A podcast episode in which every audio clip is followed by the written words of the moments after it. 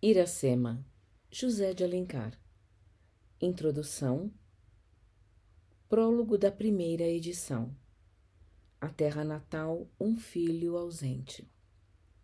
Meu amigo, este livro o vai naturalmente encontrar em seu pitoresco sítio da Várzea, no doce lar a que povoa a numerosa prole, alegria e esperança do casal Imagino que é a hora mais ardente da sesta. O sol a pino dardeja raios de fogo sobre as areias natais.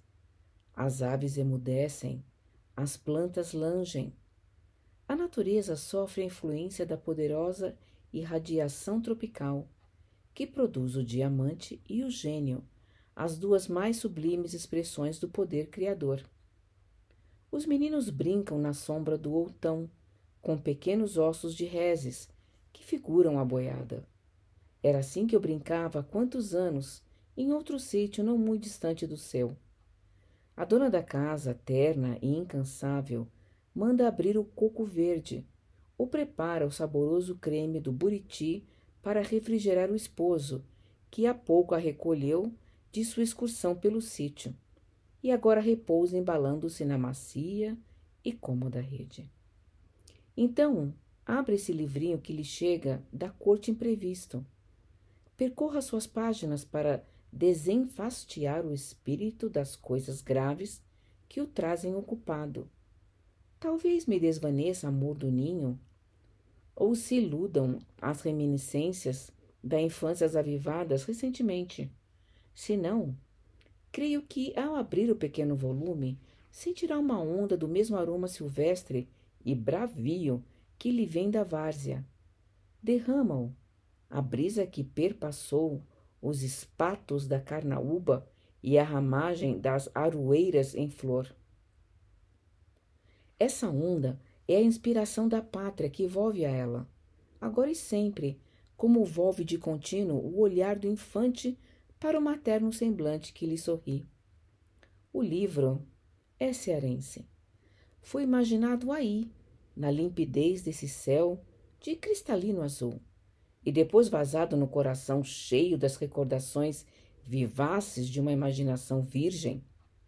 Escrevi-o para ser lido lá, na varanda da casa rústica ou na fresca sombra do pomar, ao doce embalo da rede, entre os murmures do vento que crepita na areia ou farfalha nas palmas dos coqueiros.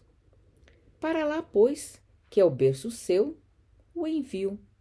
Mas assim, mandado por um filho ausente, para muitos estranho, esquecido talvez dos poucos amigos e só lembrado pela incessante desafeição, qual sorte será do livro? Que lhe falte hospitalidade, não há temer. As auras de nossos campos parecem tão impregnadas dessa virtude primitiva que quantas raças habitem aí a inspiram com um hálito vital. Receio sim que seja recebido como estrangeiro e hóspede na terra dos meus. Se, porém, ao abordar as plagas do Mocoripe, for acolhido pelo bom cearense, prezado de seus irmãos, ainda mais na adversidade do que nos tempos prósperos, estou certo de que o filho de minha alma achará na terra de seu pai a intimidade e conchego da família.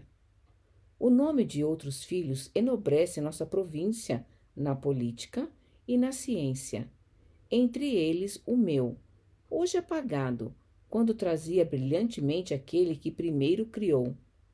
Nesse momento, a espada heróica de muito bravo cearense vai ceifando no campo da batalha ampla messe de glória. Quem não pode ilustrar a terra natal canta as lendas suas, sem metro, na rude toada de seus antigos filhos. Acolha, pois, a primeira mostra e oferece a nossa, aos nossos patrícios a quem é dedicada. Esse pedido foi um dos motivos de lhe endereçar o livro.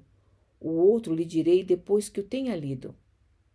Muita coisa me ocorre dizer sobre o assunto, que talvez deverá antecipar a leitura da obra, para prevenir a surpresa de alguns e responder às observações ou reparos de outros. mas sempre fui avesso aos prólogos. Em meu conceito, eles fazem a obra o mesmo que o pássaro a fruta antes de colhida. Roubam as primícias do sabor literário. Por isso me reservo para depois. Na última página, me encontrará de novo. Então conversaremos a gosto, em mais liberdade do que teríamos nesse pórtico do livro, onde as etiquetas mandam receber o público com a gravidade e reverência devidas a tão alto senhor. Rio de Janeiro, maio de 1865. José de Alencar.